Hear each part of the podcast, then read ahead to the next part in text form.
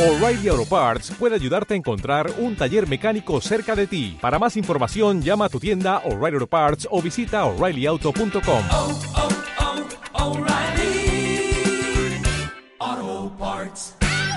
Hola a todos, bienvenidos a Enrique Más Cerca. Otra, otra vez aquí con todos vosotros. Vamos a hablar de un tema que nos interesa a todos, obviamente, ¿no? La pareja. Pero lo miraremos desde la unión de los opuestos. O sea, primero lo vemos como opuestos y, en esa charla de hoy vamos a acompañaros a que lo veamos que no son realmente opuestos, sino que son realmente complementarios.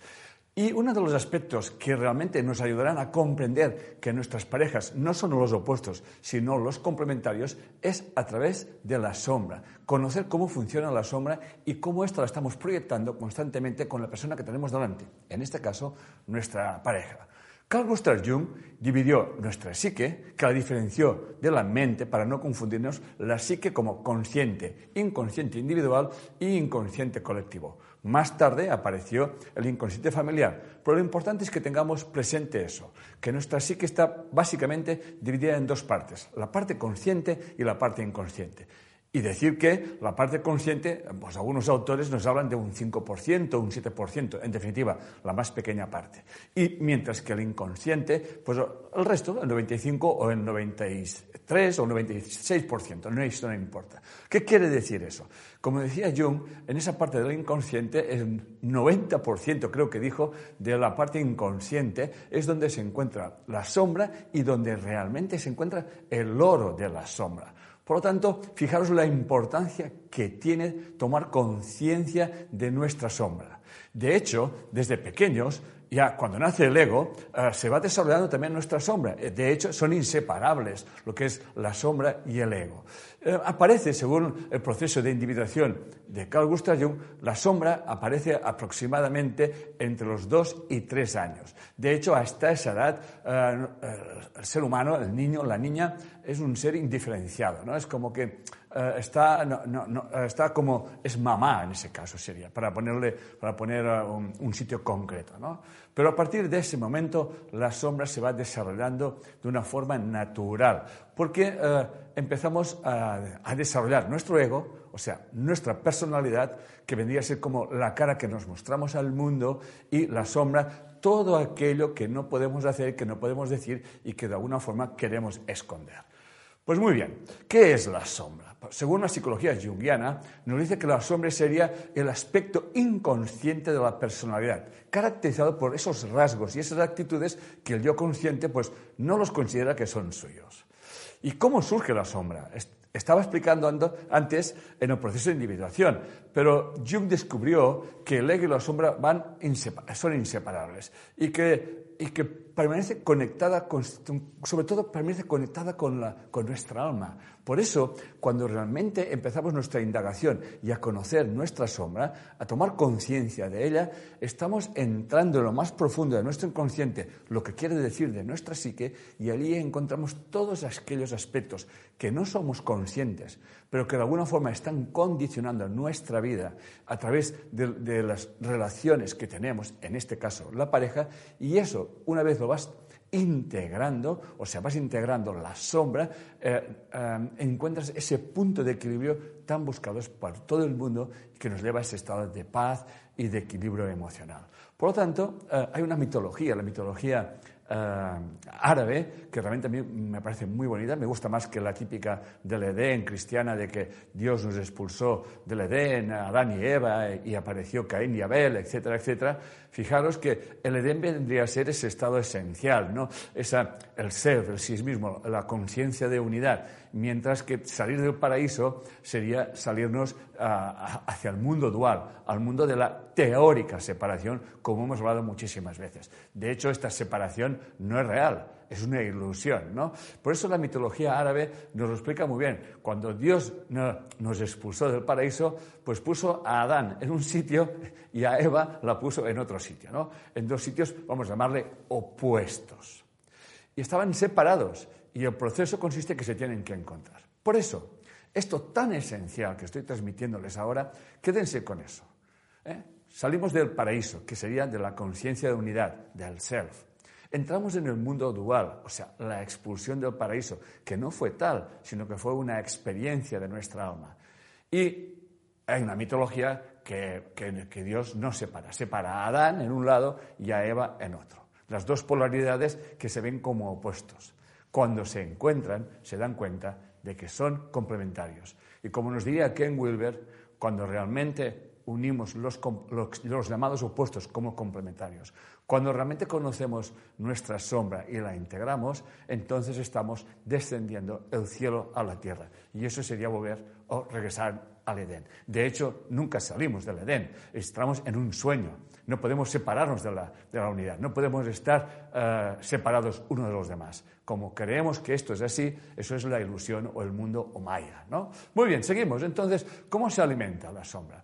Pues la sombra siempre se y aquí todos lo sabemos, de juicios, posicionamientos a ultranza, con las culpabilidades, con los chismorreos, con las críticas, con las comparaciones, con las mentiras y un largo etcétera. ¿No? Pues eh, contando también nuestras historias. Eh, todos nos contamos nuestras, todos tenemos una historia que nos contamos sobre lo que nos está ocurriendo. Nos contamos tantas veces esta historia que al final nos la vamos a creer. Pero esta historia, que esa sería la historia de nuestro ego, la que, la, que el ego se, se, cuenta para protegerse a sí mismo y para no profundizar en el para qué realmente yo me estoy contando esta historia y qué realmente estoy eh, escondiendo tras ella. ¿no? Eh, de hecho, en el templo de Delfos rezaba nada en exceso. Esa frase, nada en exceso, ya nos está indicando algo muy importante, que ni en un lado ni en el otro. O sea, que no tiene que haber ni una posición excesiva hacia la derecha ni una posición excesiva hacia la izquierda. Lo que vendría a ser también los que los budistas llaman el sendero del medio. ¿no? Pues bien, eh, quien dice eh, el, el, doctor E.R. Dodds, Dice, quien conoce su lujuria, su orgullo, su rabia, su gula y todos sus vicios, en definitiva, quien ha aceptado, quien los ha aceptado y, también integra esos límites que tiene, eh, podrá ordenar y humanizar todos sus actos. De hecho, eso es nada en exceso. Todos tenemos esta sombra. Hay una sombra colectiva, obviamente, ¿no? Y la podemos ver por doquier, la vemos por todas partes.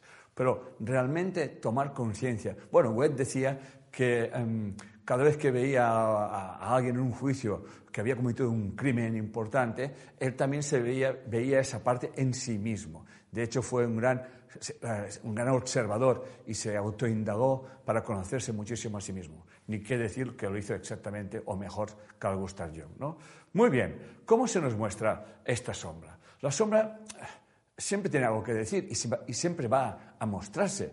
Em, si no, si no la... Eh, hay una película que, ahora estaba recordándome que hay una película que se llama El monstruo viene a verme, que hay una escena maravillosa de cómo se muestra la sombra. La sombra se muestra de repente, es como que es una reacción, ¡bum!, sale, y luego como que se esconde rápidamente, ¿no? Hemos de estar muy atentos a esto, a estas, a estas salidas de tono, ¿no? que algunas veces uno mismo dice, eh, ¿qué me está pasando? O, o si lo ves a alguien y dices, ¿qué le está pasando? Si no hay para tanto, ¿no?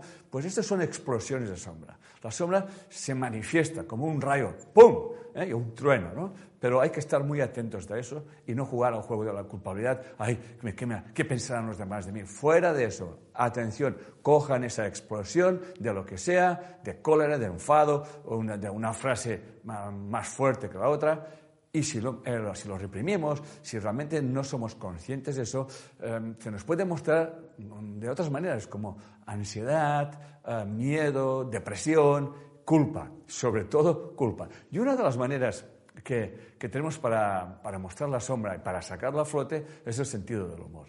De hecho, gracias al sentido del humor podemos decir muchas cosas que socialmente no son correctas. Y en todo el aspecto de que las cosas socialmente no son correctas es donde realmente se mueve nuestra personalidad. ¿no? Por lo tanto, la sombra solamente será peligrosa cuando no le prestemos la debida atención. Porque cuando prestamos nuestra debida atención a nuestra sombra, nos liberamos de la culpa y de la vergüenza. Atención, nos liberamos de la culpa y de la vergüenza. Y un método para para indagar sobre nuestra sombra es la proyección. ¿no? Ken Wilber lo decía, ¿no? tanto si nos sentimos muy ligados a algo o a alguien, eh, como si lo eludimos y, lo odiamos, estamos abrazando eh, nuestra sombra. Por lo tanto, sostengan sus sentimientos, sostengan sus emociones. ¿eh? Como aquella mujer que un día me dijo, gracias a ti he podido, he podido constatar que yo odiaba a mi madre. Y y he, podido sostener este odio. No me he sentido ni culpable sentido vergüenza, porque ese odio me ha llevado a conocer qué estaba detrás de este odio y eso me ha liberado. A eso es lo que me estoy refiriendo. Por lo tanto, eh, la, fuerza más importante que une a las parejas es la atracción. Recordemos una vez más que somos energía, que somos información, vibramos, por tanto resonamos y por tanto esa información que llevamos nosotros siempre se buscará complementar con personas, en este caso la pareja. La atracción que se ejerce en las parejas es la manifestación de los aparentemente opuestos llamados complementarios. Por lo tanto, como vengo diciendo, eh, serán nuestros opuestos cuando los rechazamos. Y serán nuestros complementarios cuando comprendemos que aquello que me molesta o aquello que me gusta al otro está conmigo. Por lo tanto, las crisis que hay en todas las parejas eh, se convierten entonces en, grandes oportunidades de autoconocimiento. Sostengamos las crisis. Nos podemos enfadar con nuestra pareja por una razón o por la otra. Y entonces tomamos conciencia. ¿Dónde está eso que me molesta tanto del otro? Por ejemplo, mi pareja grita mucho, ¿no? Y me molesta cuando alza la voz. Y, le hablas con la, con la pareja y te dice, yo grito así, pues no soy consciente de que estoy gritando. Pues sí, mira, ves, gritas. Entonces él toma conciencia de que esos gritos, él estaba en un ambiente donde todo eran gritos y sobre todo gritaba mucho papá. Y resulta que la pareja eh, vivía en una situación donde también gritaba mucho, mucho papá y había mucho estrés. Para él, uno, era como normal, y para la otra, en ese caso la mujer, era un estrés. Por lo tanto, cuando comprendes que yo no soporto los gritos y hay una persona que como que ha nacido en los gritos, pero no es ninguna estrés, se juntan y cuando se juntan, se manifiestan ambos y ese rechazo, en ese caso que tengo yo del otro, tiene que ver que no es que esté rechazando, en ese caso, a mi pareja, sino que hay un resentimiento, hay una, un engrama que cuando yo veo eh, que donde hay mucho sufrimiento y dolor, entonces cuando comprendemos eso, entendemos que aquello que estoy proyectando en mi pareja, de hecho, es una información de estrés que he vivido en un ambiente familiar, como hemos visto muchísimas veces. Por tanto, repito una vez más, las parejas siempre empiezan su relación desde la atracción. ¿eh? Lo típico, ¿no? ¿Qué se habrán visto? ¿no? Yo siempre digo en forma de broma o de chiste que si se hubieran visto eh, realmente no estarían juntos. De hecho, estaban resonando. Pero llegará un momento que toda esa atracción, que es una polaridad, va a pasar hacia la otra polaridad, que es la repulsión. Dicho de otra manera, aquello que realmente te atrae, si se mantiene y no hay cambio, al final te lo vas a rechazar. Por eso, las polaridades complementarias se esconden eh, esa parte oscura de, nosotros mismos y hay que estar muy pendientes de ello. Realmente lo que estoy explicando aquí es que cuando te enfades con tu pareja, cuando haya una, algo fuera de tono, un estrés, etcétera, etcétera, toma distancia emocional, Tómate tu tiempo, no lo digo que lo hagas en aquel momento, sino tómate tu tiempo y te darás cuenta de que allí hay algo que tú realmente puedes integrar y aprender. Por lo tanto, atraemos a nuestras vidas toda la información de nuestros padres y abuelos, no para sufrirlas, sino para integrarlas. Y una forma de integrarlas, pienso que la más maravillosa que hay es a través de nuestros opuestos, nuestros complementarios, en ese caso, las parejas. Yo voy a poner un ejemplo típico que he contado muchas veces, pero es que es, la esencia de lo que estoy explicando. ¿no? Es una mujer que me dice, yo me enamoré de un hombre que era muy atento, estaba siempre pendiente de mí, y vamos, me, flores, me abría las puertas, etcétera, etcétera. Y me divorcié de él porque, porque no me dejaba vivir, era un pesado. Por eso, cuando estamos en un exceso y nos puede atraer, atención, vamos a buscar la otra parte. Por eso, eh, cuando realmente no, no estudiamos nuestras proyecciones, no comprendemos que realmente aquello que molesta del otro o que me gusta en exceso, repito, en exceso por un lado y en exceso por el otro, reprimimos esta energía y de esa forma, eh, al, irla reprimiendo, la vamos yendo hacia nuestro inconsciente. Y entonces lo más normal, como decía antes, se producen como salidas de tono, pequeños enfrentamientos, esas famosas llamadas crisis matrimoniales que después terminan fantásticamente bien, ¿no? Como nos peleamos y luego, yo he oído esa frase muchísimas veces, lo bueno que tienen los enfados con la pareja es que luego es cuando se te pasa el enfado, realmente te lo pasas mucho mejor. Ahí vamos, pasamos de una polaridad a la otra. Bien, eso es lo, divertido de la vida, ¿no? De hecho, los, los opuestos, en ese caso los complementarios, generan el movimiento aquí y allá. Reprimir, como querer que con la pareja todo va bien y que se evita ah, cualquier estrés y cualquier palabra malsonante o cualquier grito o cualquier insulto. Vamos, que damos una imagen idílica. ¿eh? Es como esas personas que me dicen, ah, no, yo con mi pareja es todo es perfecto. ¿Perdón? ¿Están muertos ustedes? No, es que yo no tengo ningún conflicto. ¿Cómo que no tienen ningún conflicto? Pues entonces deben estar muertos los dos o son dos momias. Si precisamente los conflictos no son ni buenos ni malos, son perfectos, porque son los que nos permiten conocernos a nosotros mismos. ¿no? Por lo tanto, si mantenemos esa postura como de, estirados, ¿no? que no, aquí todo perfecto, hablamos con la voz bajita, nos decimos, podemos estar muy enfadados, pero ah, ah, tal cual, eh, entonces se va acumulando esa energía en el inconsciente va creando más sombra de tal forma que se puede, luego, tarde o temprano, se va a manifestar en una crisis enorme que normalmente termina en divorcio. Por eso, en, el libro Encuentros con la Sombra, eh, leemos que las parejas antagónicas se hallan eternamente unidas y eternamente separadas por la envidia, los celos y la competencia y la incomprensión. Repito, las parejas antagónicas se hallan eternamente unidas y eternamente separadas por la envidia, los celos, la competencia y la incomprensión. Muy bien, vamos a trabajar con la sombra. Eso es importante, para eso estamos aquí. Cualquier cosa que queramos cambiar, cualquier cosa que temamos, cualquier cosa que nos haga enfadar o que nos neguemos a aceptar, nos mantendrá atrapados, apegados a nuestras historias sombras. Tal como decía, a esas historias que nos contamos para tapar realmente un dolor que no queremos mostrar afuera. ¿Ok? Entonces, tendemos a enamorarnos y a formar pareja con personas que nos complementan, como vengo, vengo diciendo. Lo hacemos diferentes a nosotros. ¿eh? Por ejemplo, un sumiso o una sumisa con un agresivo o con una agresiva un introvertido con un extrovertido, un creyente con un ateo, un reservado con un charlatán. Y así un largo etcétera. Un recurso que podemos eh, utilizar y que siempre recomiendo en mis consultas es utilizar a los hermanos o a las hermanas, ¿no? importa. ¿no? Y por eso cuando alguien no acaba de entender o de comprender qué es lo que me molesta de, mi pareja, mi marido, mi, mi, mujer, entonces yo les digo, ¿tienes un hermano? ¿Tienes una hermana? Y si lo tienes, pues es, fantástico, porque los hermanos llevan la misma información que nosotros, pero normalmente la expresan de una forma complementaria. ¿no? Es como que si yo estoy en un exceso, como que no encuentro, todas mis parejas me engañan, ¿no? por ejemplo, por decirlo de forma, eh, eh, mi, hermana, pues como que tiene una pareja muy estable, ¿no? pero las dos lleváis la misma información. Por lo tanto, cuando haya un problema con vuestra relación, por ejemplo, en el caso de, una mujer que, que que, estoy, tal como estoy explicando, que podía preguntarse, ¿qué haría mi hermana o mi hermano, en este caso, si es una, mujer, ¿qué haría mi hermana? Mejor que sea una hermana, ¿eh? ¿Qué haría mi hermana en este caso? Bueno, si es un hermano, pues también, pero luego hay que darle la vuelta normalmente, ¿eh? hay que darle también la vuelta. Entonces, pregúntate, me encuentro con esa situación. Esa pregunta la he hecho muchísimas veces, pues solo la pongo como recurso.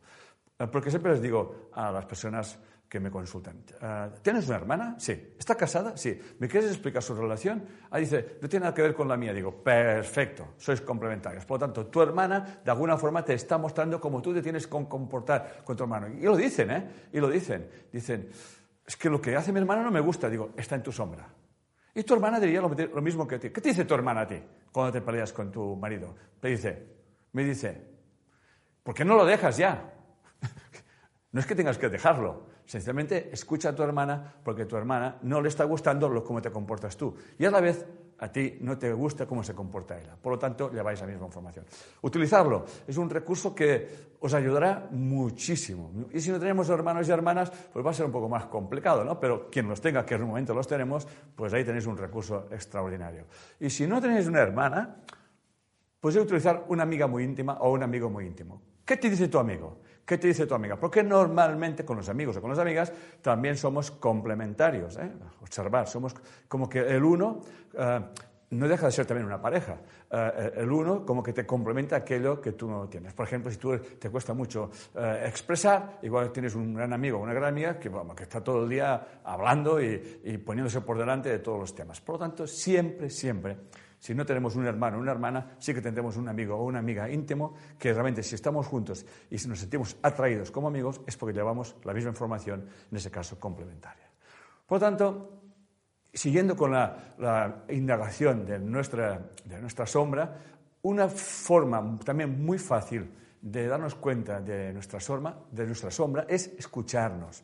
Escucharnos cómo hablamos. ¿Qué justificaciones empleamos para seguir manteniéndonos en el mismo lugar y en las mismas historias? ¿Eh? Y, y lo que hacemos con las justificaciones es buscar personas, libros o cualquier pretexto que, sea, que sean buenos para seguir manteniéndose en nuestra historia. Es como, como decía Freud y Jung, ¿no? que vienen las personas a tu consulta para hacer pequeños cambios para que todo siga igual. ¿no? Por lo tanto, de hecho, mm, hay una gran resistencia a, cambiar, ¿no? porque es muchísimo más fácil proyectar en los demás las causas de mi desasosiego, mi ansiedad, mis preocupaciones. En definitiva, proyectamos mis culpas, etcétera, etcétera. Y, sobre todo, una de las cosas que hacemos muchísimo es mentirnos, que esta es una de las argucias que más utiliza el ego para poder seguir contándonos nuestras historias. Bueno, pues no hay para tanto, tal. No, bueno, hay personas que me llegan a decir, bueno, ahora, ahora ya se porta mejor, bebe menos, ahora bebe menos, o grita menos, ¿no? En fin, eh, denos cuenta de que nuestras historias, nuestras justificaciones también son historias. Por lo tanto, eh, veremos que detrás de todas esas justificaciones y de esos miedos se encuentra un miedo profundo, un miedo atávico, que es un miedo a estar solo, a, la pérdida y al dolor, ¿no? Y entonces eh, las historias se van replicando una y otra vez, ¿no? estamos entrando en una especie de, de déjà vu del día de la marmota y que realmente em, no nos salimos de eso porque estamos atrapados. Por eso, si una historia, escúcheme bien, que ustedes se cuentan. No dura más de un año, dura más de un año, tienen, tienen que tomar conciencia de que esa historia es otra historia que tapa la historia, en definitiva, ya tienen que hacer un cambio sí o sí. No, eso es un consejo que nos dan los grandes expertos psicoanalistas jungianos, que cuando una historia se repite más de un año, déjate de contar esa historia y cambia radicalmente tu vida, porque así no vas a seguir. Yo he visto personas que se han contado historias, no un año, no, y 10, y 15, y 25 años. Aquí estamos en un exceso. Por lo tanto, vamos a aplicar el sentido común, vamos a dejarnos de contarnos historias y si ese cambio que tanto anhelamos, vamos a dejar de proyectarlo en el otro esperando que el otro cambie y vamos a cambiar nosotros. Por eso nuestras historias no es que sean buenas ni son malas, son necesarias, porque gracias a ellas eh, nos permiten conocernos a nosotros. Por lo tanto, atender a nuestras historias y que nos contamos, pero que nos mantienen en el mismo eh, día de la marmota, si nos disociamos y la observamos, si dejamos de justificarnos y darnos explicación de por qué mi marido se comporta así, porque su padre, porque su madre, porque su ambiente, pobrecito, pero lo que importa realmente es cómo te sientes tú, cómo quieres vivir tú, y realmente comprendes que te has casado con aquella persona o te has unido con aquella persona porque realmente son historias que se complementan, entonces a partir de aquí, cuando entres en ese estado de paz interior, cualquier decisión que tomas, estará perfecta. Habremos pasado de la relación especial a la relación santa, como diría un curso de milagros. En la relación santa no es otra cosa que ya no jugamos al juego de la culpabilidad, donde normalmente comprendemos al otro y entonces decidimos quién queremos ser en ese momento. Ya nos dejamos de hacer la víctima, eh, ya dejamos de culpar a los demás, eh, dejar de proyectar nuestra responsabilidad. Obviamente eh, ya no hay más resentimientos, y que esos resentimientos que nos mantienen atados precisamente a las personas y a los sucesos. al perdonarnos podemos trascender la información que realmente hemos heredado y, ver realmente nuestras relaciones como, como donde está la maestría. La maestría siempre está aquí. Acuérdense de la conferencia que tengo de víctimas a maestros, pues esta es la esencia. Por lo tanto, nuestras parejas son nuestros grandes maestros. No vayan a buscar maestros por ningún lado que normalmente se acuestan con ellos, como siempre vengo diciendo. ¿no? Eh, vemos, vemos en, ellos aquellos que creemos que, que, no poseemos, que pero está allí, establecemos esa relación especial, eh, vamos a, a transformarla en esa relación santa, como dice un curso de milagros, vamos a dejar de proyectar nuestras necesidades, nuestras creencias, que pensamos que esa persona nos puede dar. Atención, las relaciones especiales siempre se basan en eso, en creer que el otro tiene aquello que yo no tengo y eso sí que no es verdad. Eh, y no sé, voy a poner dos ejemplos. Una mujer tímida siempre dejará que su marido hable por ella y un hombre aburrido siempre hará que su mujer sea, pues no sea, que sea muy imaginativa. Eh, el ego ideal del hombre, por ejemplo, es una es una personalidad. El ego ideal del hombre es, pues, es racional, dominante, calculador, orientado hacia las metas y constituye el lado oscuro del ideal de la mujer, o sea, más emocional, más sumisa, más protectora y orientada hacia los procesos. Voy a proponer un ejercicio para, un par de ejercicios para que ustedes pongan en práctica lo que estamos viendo hoy aquí. ¿no? El primer ejercicio es una pregunta y tómense su tiempo eh, apúntese la pregunta, tómense su tiempo cuando tengan su momento de estar con ustedes, lo aplican. ¿Qué creen que les hizo especiales a los ojos de su pareja? Esta es la primera. Y viendo eso te darás cuenta de que si tú tienes eso que te hace ver, que él ve especial en ti, que quizás tú no veas, eso se llama recibir una proyección positiva. Pero también te darás cuenta de que si tú ves especial a alguien, vamos a hacerlo al revés, si tú ves especial en algo a tu pareja, esto es lo que tú no estás expresando. Otra cosa, analicen, indaguen dónde empieza y termina su libertad individual. Atención, que esta sí que es importante. En una pareja, el conflicto más común que hay en los matrimonios es este equilibrio entre las necesidades individuales y las necesidades de la relación. No es ni bueno ni malo que las parejas siempre estén juntas o que se vean muy poco. Lo que hay que hacer conscientes para que yo vivo así y si ambos estamos en esa, en esa relación equilibrados emocionalmente, al final todos sabemos encontrar este punto intermedio. ¿Ok? Muy bien. Por lo tanto, un, aspecto muy importante eh, es eh, para encontrar los conflictos que en las parejas que, mi experiencia me ha enseñado es lo que se llama la identificación proyectiva. ¿Qué quiere decir con eso? Y con eso vamos a terminar ya la, charla de hoy, la plática de hoy. ¿no? Um, y he cogido aspectos que luego desarrollaré en otra conferencia que daré en Miami, que supongo que ustedes verán completa, ¿no? que es la pareja, la unión de los opuestos. Muy bien, pues la identificación proyectiva consiste en proyectar aquellos aspectos que nos negamos de nosotros mismos, los que se llaman también enajenados de, nuestra experiencia más interna sobre la pareja, y la, proyectamos en el otro. ¿no? Y, percibimos que estos sentimientos eh, eh, es como que eh, son, no son míos, que son del otro. ¿no? Por ejemplo, las personas que nunca se enfadan y que jamás se muestran agresivas. ¿Ok? Pues no siempre están como estado de santidad. ¿ok? Eh, eh, son expertos en provocar a sus parejas para que expresen rabia, la que no se atreven a expresar ellos, y luego le recriminan por ello. Atención que la identificación positiva se utiliza muchísimo, ¿no? Es como que, ay, no te pongas nerviosa, no te pongas nervioso.